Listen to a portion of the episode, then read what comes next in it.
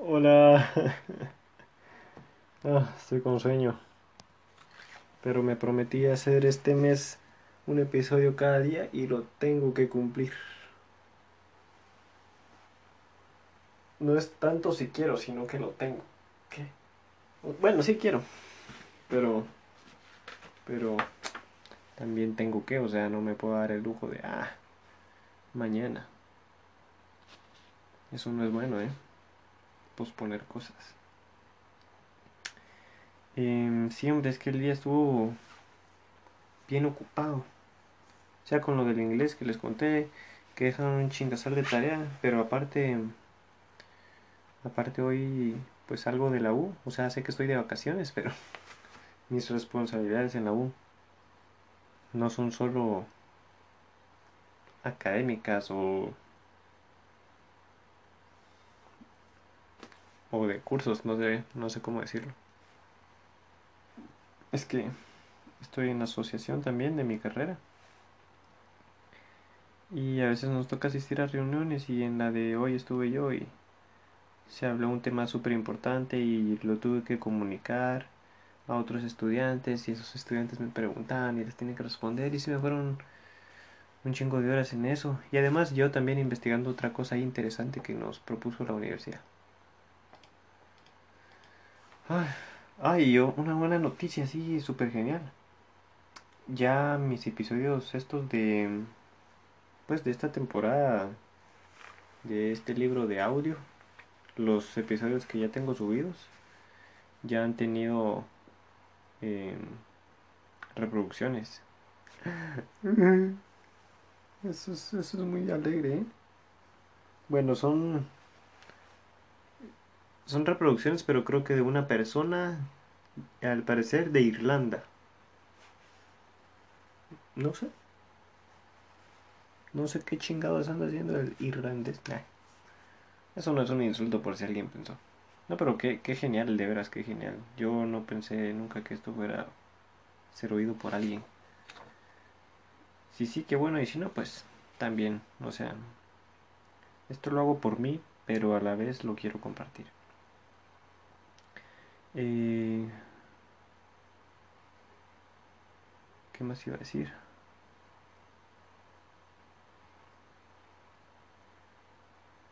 Ah, bueno, creo que ya iba a introducir el capítulo de hoy. El capítulo de hoy es el número... Ah, bueno, lo... antes, las reproducciones que llevo son pocas, va, son como cuatro o cinco, creo yo. Pero... Ah, y ya, ya me acordé lo que de verdad iba a decir. Es que esas reproducciones es o sea, saber si es de que reprodujeron todo el capítulo completo. Yo creo que no. Yo más bien creo que escucharon el primer minuto, dijeron, ah, su madre. y mejor se fueron. Eso es lo que yo creo.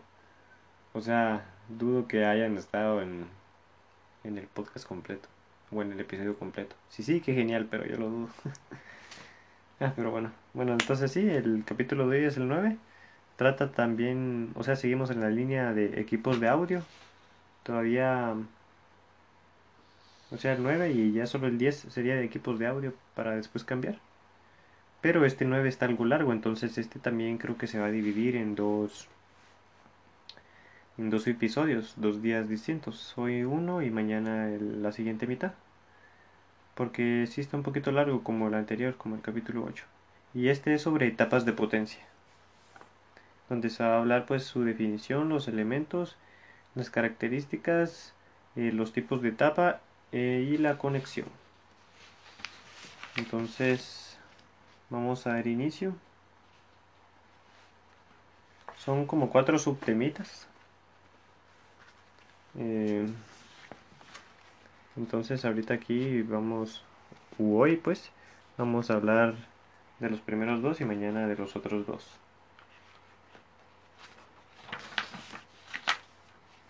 Muy bien, etapas de potencia, definición y elementos. La etapa de potencia es la encargada de suministrar la potencia a los altavoces al ritmo de la señal de entrada. Los altavoces transforman la potencia eléctrica en potencia acústica. Se habla de... Ya vieron que tengo sueño.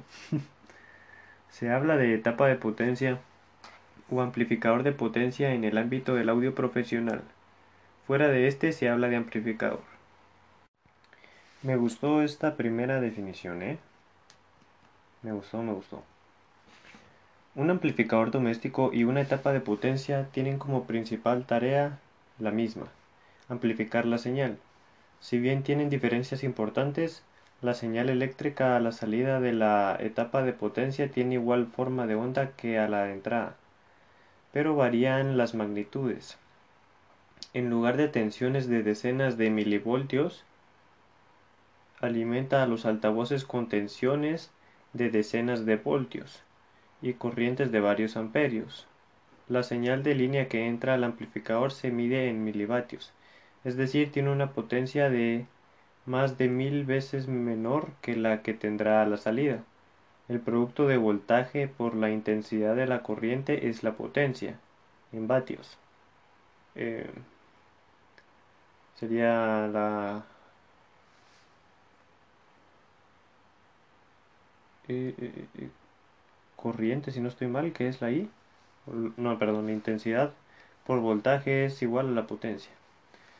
Toda esta tensión y corriente que se empleará en mover altavoces sale de la fuente de alimentación interna que a su vez la toma eh, de la red eléctrica general. Esta descripción también me gustó.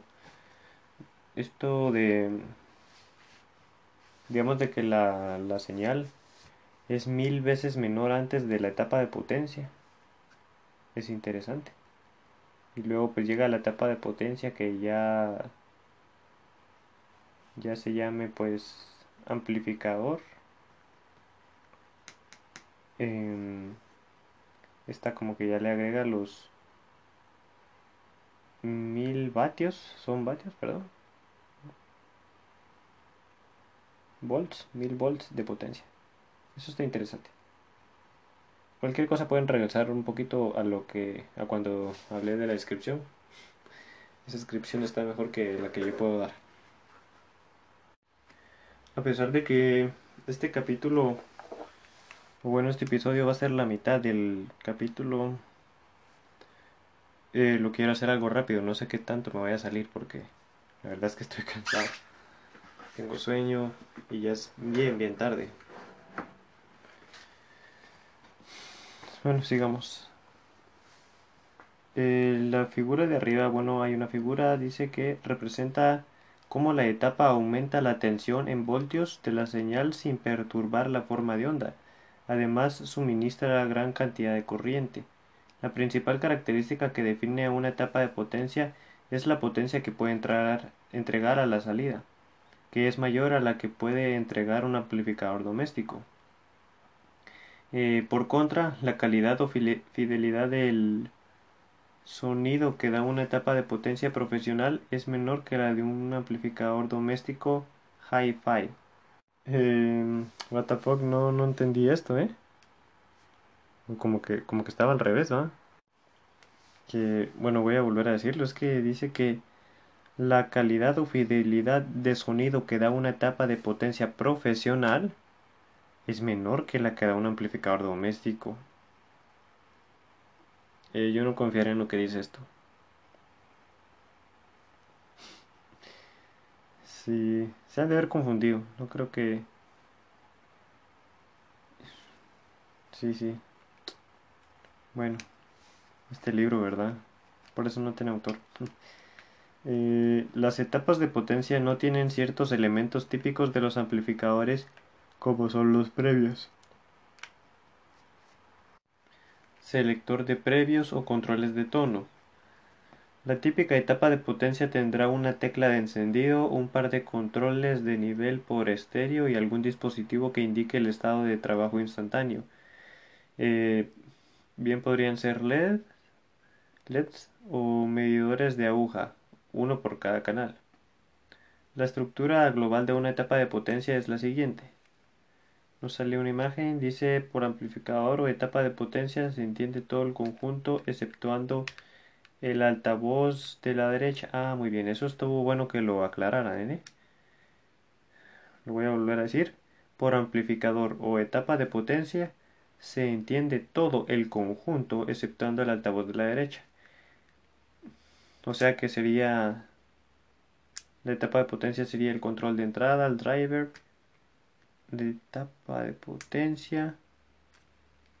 No, ya me confundió, no. bueno.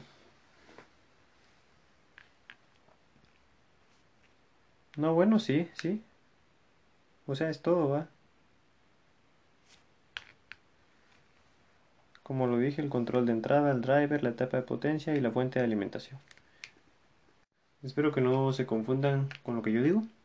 Quédense más con lo que yo leo del libro. Pero a veces algo puedo decir yo bueno, ¿eh?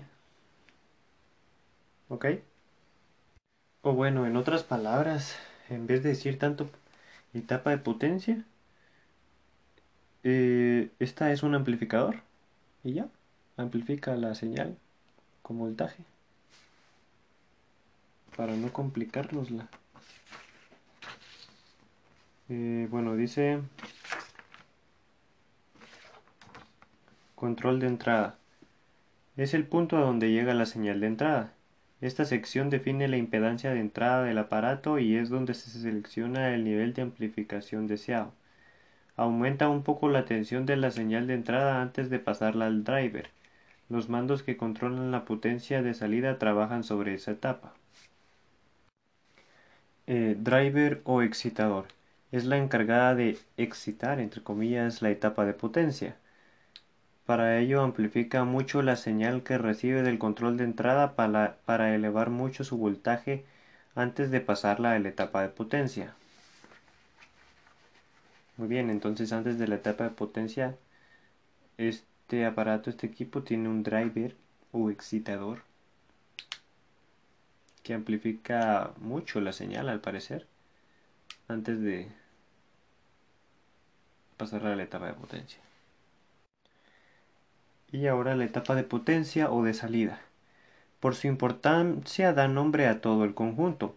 Es la encargada de dotar de potencia a la señal. La señal que recibe tiene mucho voltaje, pero muy poca intensidad. Uh, qué bonita esa definicióncita, pero bueno. Esta etapa es la que proporciona varios amperios de intensidad de corriente eléctrica a la señal. Sin embargo, apenas aumenta el voltaje que traía desde el driver. Maneja tensiones y corrientes muy elevada y es que la y es la que más recursos energéticos demanda de la fuente de alimentación, es decir, la etapa más que más consume. Esta es la etapa que la fuente de alimentación, perdón, esta es la etapa que ataca al altavoz, donde se consume la energía eléctrica transformándose en movimiento que genera ondas acústicas y calor. Eh, fuente de alimentación.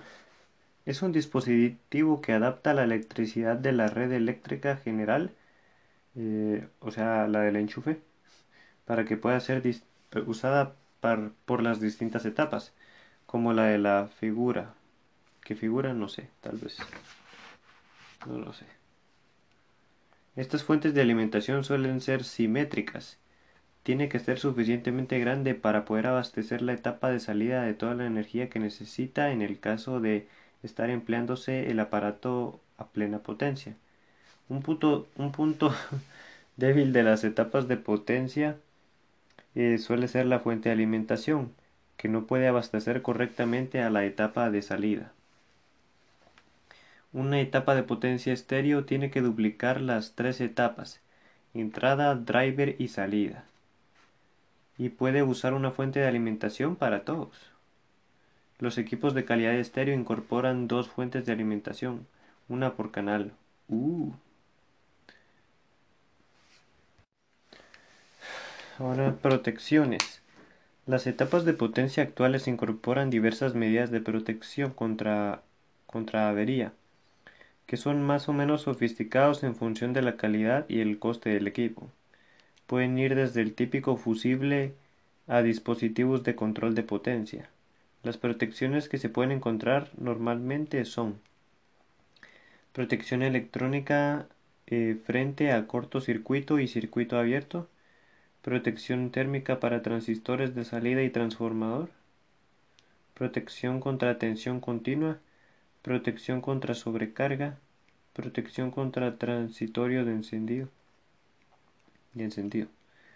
Además, suelen incorporar una luz de aviso de protección activada y otra de clipping que se enciende en los picos de señal cuando la etapa de potencia está empezando a saturarse y corre peligro, peligro de avería o de que salte alguna protección que la deje fuera de funcionamiento por un tiempo, normalmente hasta que se refriega lo suficiente. ok, ok. Interesante estas protecciones no tenía idea, o sea, no tenía idea que existieran estos tipos de protección. No podría explicar cada una porque no sé qué son. O sea, huevos, la, la que dice protección contra, perdón, protección térmica para transistores de salida y transformador. Obviamente es para la temperatura del transformador y de, las, de los transistores, para que no se sobrecaliente o para que mantenga la temperatura. Pero, pero no es solo eso, va. O sea que no les podría explicar todas, pero esto está interesante a la hora de comprar nuestros nuestras bocinas. Sí serían las bocinas, ¿verdad? O los amplificadores. Ah, no. Esto es de los amplificadores. Mm. Acabo de ver lo que me falta para terminar este capítulo y, y no es poco, ¿eh? Pero aquí.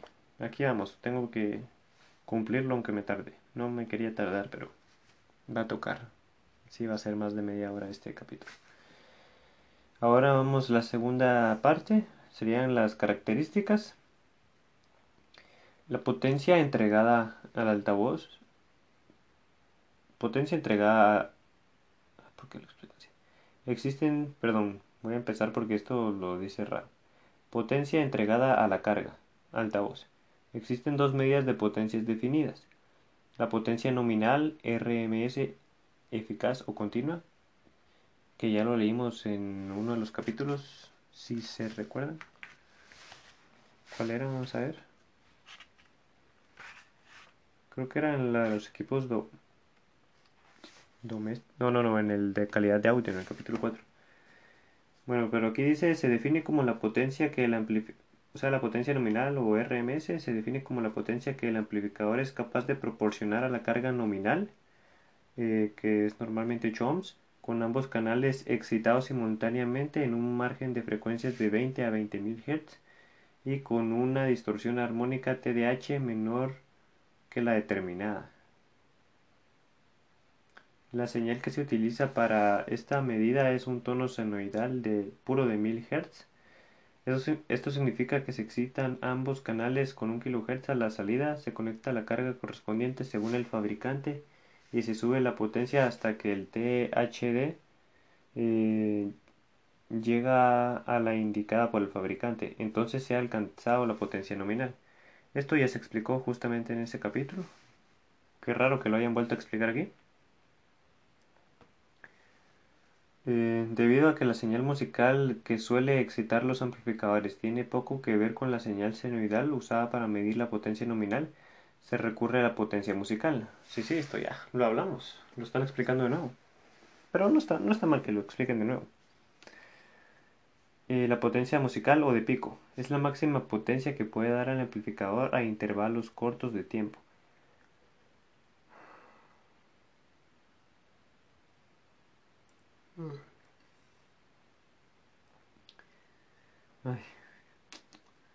Una de las señales propuestas como señal utilizada es la sinusoide de 1 kHz, pero con picos de 20 milisegundos, donde el nivel pasa a ser 10 veces mayor. Al contrario ocurre con la potencia nominal. No hay procedimiento estándar de medida, con lo que los valores resultantes tienen que venir acompañados del método de medida usado para tener validez. Por este motivo, a la hora de decidir entre los dos amplificadores es mejor contar con la información de la potencia nominal. En las especificaciones técnicas de una etapa o amplificador de potencia se habla de potencia sin más. Esta es la potencia nominal o eficaz. Los sufijos nominal, musical, RMS se usan más, curiosamente en amplificadores domésticos a veces para estirar la potencia real del aparato y otras para complicar su compresión. Igual como cuando leí el capítulo en el que hablaba eso, la nominal la entendimos muy bien y la musical no la entendimos tan bien, sino es que no la entendimos. E igual ahorita no, no la entendí más ni menos. Tiene su complicación, ¿eh? En respuesta en frecuencia, el concepto está explicado en el capítulo 4.1. Únicamente hay que decir que en general la respuesta en frecuencia será peor que en amplificadores hi-fi domésticos. Además, la respuesta en frecuencia de las etapas de potencia es mejor cuando trabaja a baja potencia que cuando trabaja a máxima potencia. Eso es debido a que en el segundo caso tiene que manejar grandes tensiones e intensidades. Slew rate, eso jamás lo había oído. oído. Es una medida de la rapidez con la que la etapa puede variar la tensión a la salida.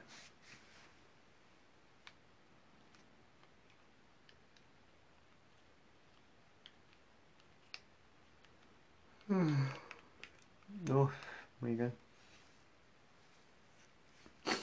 Voy a leer eso otra vez. Slew rate. Es una medida de la rapidez con la que la etapa puede variar la tensión a la salida. Las unidades de esta medida son voltios partido unidad de tiempo, aunque se suele expresar en voltios partido microsegundo. Esta medida nos dice exactamente cuántos voltios puede aumentar la tensión de salida en un microsegundo. Cuando mayor sea el valor del slew rate del equipo, mayor será este. No entendí muy bien. Y estos temitas tampoco los entiendo muy bien del...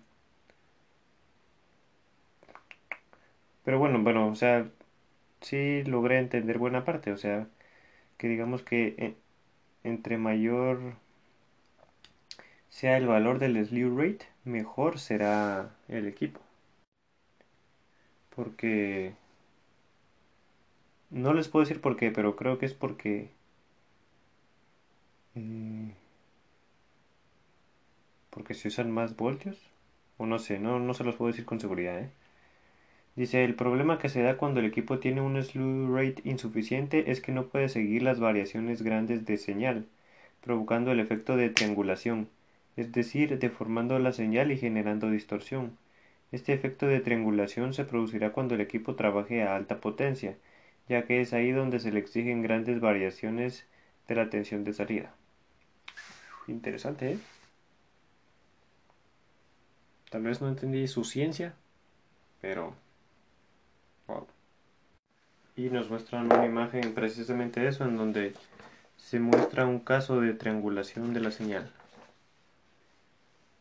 Dice, en la figura se muestra en amarillo una forma de onda hipotética que tiene que representar el amplificador de potencia a la salida, y en rojo la forma de onda que muestra al estar limitado, limitado el valor del slew rate y no poder seguir esa onda. Uh, el problema se hace más palpable en las grandes excursiones de tensión al principio de la forma de onda. Em, el amplificador eleva la tensión de salida lo más rápido que puede, 20 volts por microsegundo, partido microsegundo, pero no es suficiente para seguir la forma de onda. En el caso extremo describe una forma de onda triangular. interesante. Ahora la sensibilidad de entrada es el valor en voltios de la tensión que hay que aplicar a la entrada de la etapa de potencia para obtener a la salida la potencia nominal, cuando el aparato trabaja a la máxima potencia. La sensibilidad es una medida de calidad. Cuanto más sensible sea la etapa de potencia, mayor calidad tendrá. La sensibilidad de entrada es una etapa de potencia. En una etapa de potencia eh, equivale a la agudeza auditiva de un, oyente, de un oyente. Si tiene poca sensibilidad, es duro de oídos. La sensibilidad se mide de la siguiente forma. Con el control de nivel a máxima potencia se va aumentando el nivel de tensión de la señal senoidal de entrada de 1000 Hz hasta que la carga del altavoz se le esté entregando la potencia nominal. La potencia consumida en la carga puede se puede calcular porque se conoce el valor mismo, el valor de la misma en ohmios y se mide la tensión en bornes, voltios. Así la potencia nominal en watios es en watios, así watios. Em, es potencia menos el doble del voltaje partido R, que R es ohmios aquí.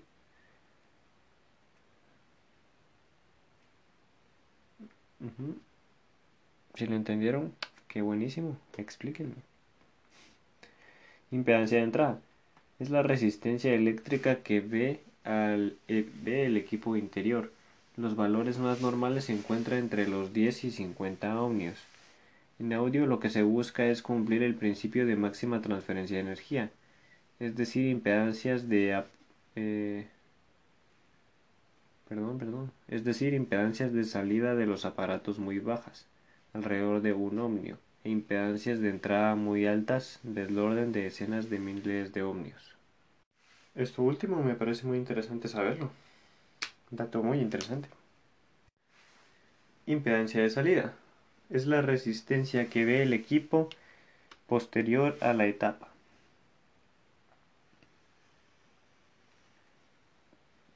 La resistencia que ve, e, que ve el equipo posterior a la etapa. Es útil, es útil cuando se utilizan modelos eléctricos simplificados.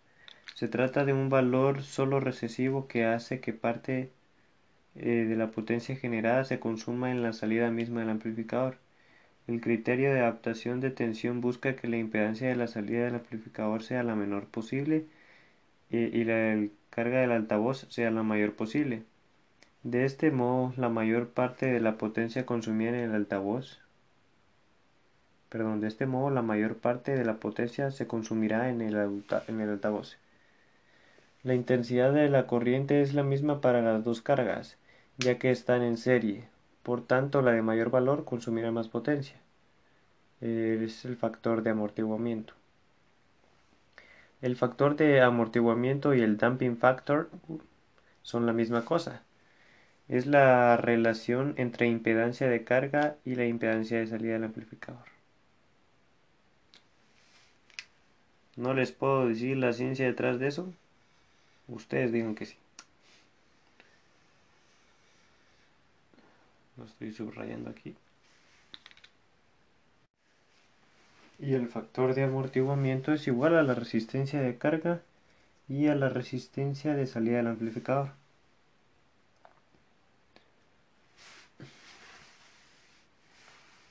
O partido, creo que no está bien escrita la fórmula aquí.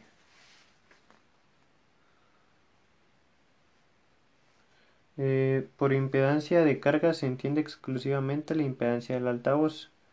Se suele tomar el valor nominal, que es solo recesivo.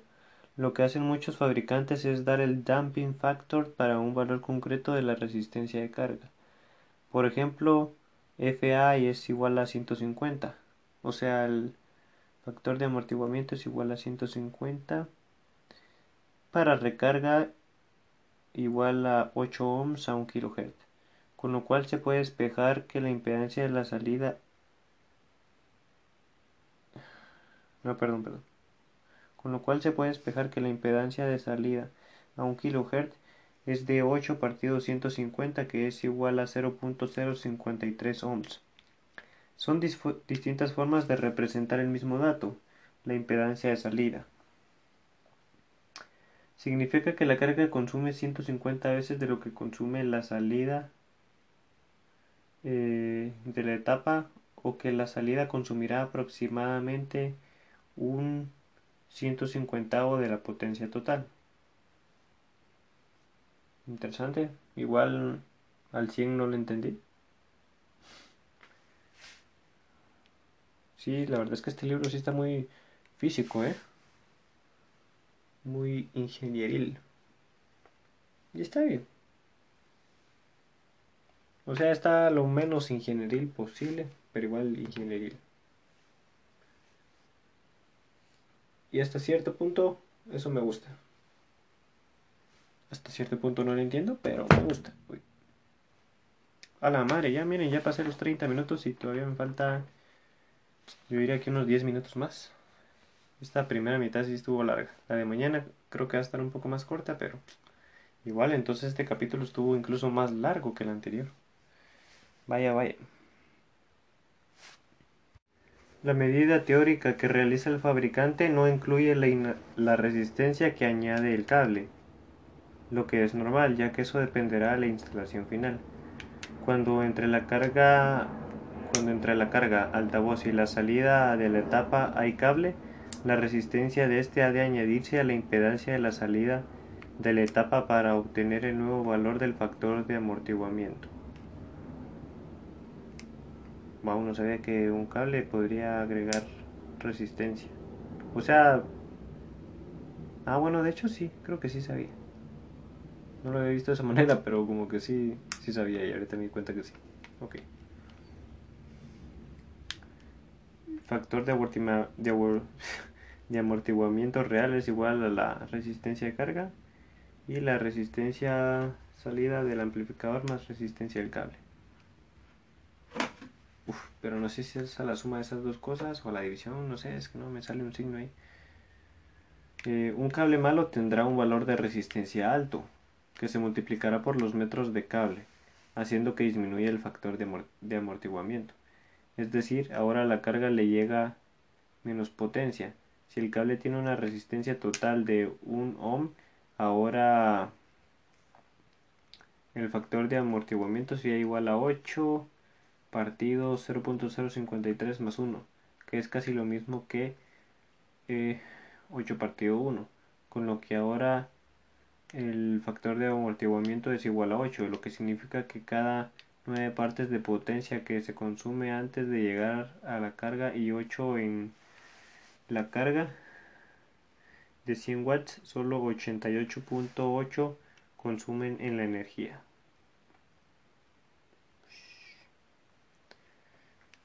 Explicado paso a paso correctamente por qué no usar cables gachos. El factor de amortiguamiento se relaciona con la capacidad del amplificador de controlar eh, al altavoz en bajas frecuencias debido a las tensiones provenientes del bobinado del altavoz en los grandes desplazamientos. Al igual que para mover un altavoz de, de graves hace falta mucha tensión. La tensión producida por la fuerza contraelectromotriz que se genera en la bobina al atravesar el campo magnético también es alta. Por ese motivo el factor de amortiguamiento afecta especialmente en bajas frecuencias.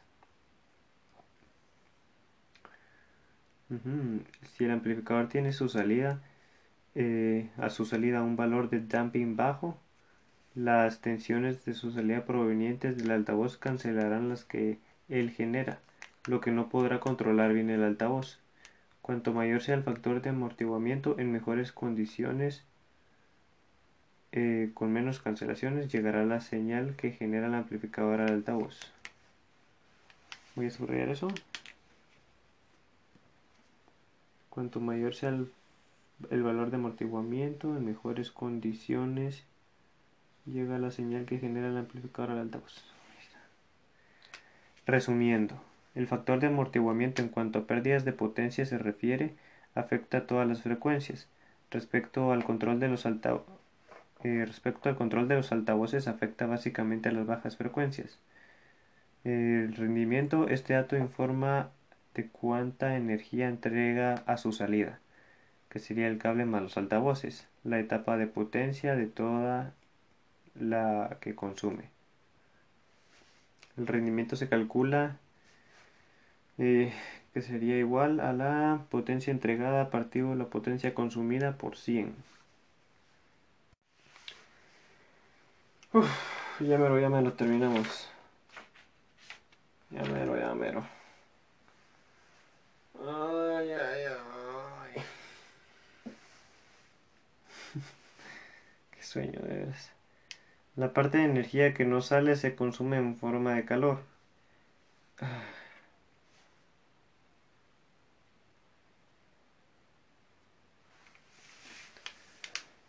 Em, la mayor parte de este calor se produce en la etapa de potencia, que es la que maneja grandes tensiones e intensidades. Para el exceso de calor, para que el exceso de calor no la dañe, se emplean disipadores de calor y ventiladores para forzar el flujo de aire. Para instalaciones grandes, el tipo de, de megafonía o escenarios que dependen de grupos electrógenos autónomos, el rendimiento es un factor importante en la elección del modelo de las etapas de potencia que se emplearán. También se suelen dar otros valores que definen la calidad del equipo. Los más típicos, los que nos han nombrado arriba, son la diafonía, Rostalk, y la relación señal-ruido. Las definiciones generales de estas características, bueno, pues sí, esto ya se los di en el capítulo 4. Si alguien no lo ha oído y está oyendo este, vaya a verlo. Veanlos en orden, ¿eh? Así nos vamos entendiendo mejor. Y fin. Oh. Son... Bueno. Van a ser las 2 de la madrugada ahorita que me duermo. Siento el cerebro así cansado.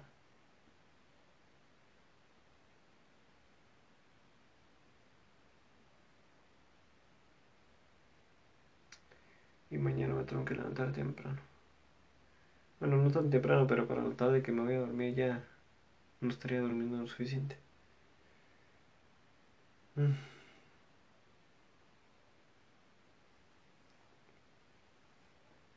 Sentí eterno este, este capítulo. O sea, aquí pueden ver que, que tardó media hora, que tardó 40 minutos el episodio, pero la verdad tardó entre hora y media, dos horas. En este caso como hora y media porque empecé a las 12 y un poquito y son las una y media.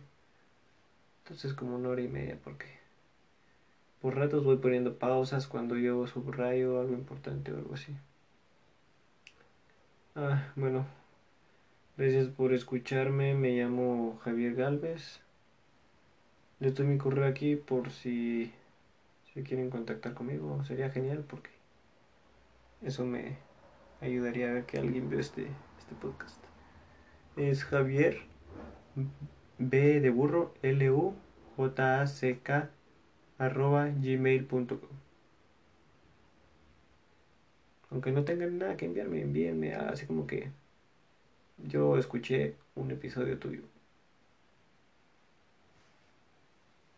Y no me gustó nada. No, porque sería raro que a alguien le guste esto, pero... Raro y genial. Pero bueno. Aquí me despido. Bye bye. Nos vemos en la otra mitad que será el día de mañana.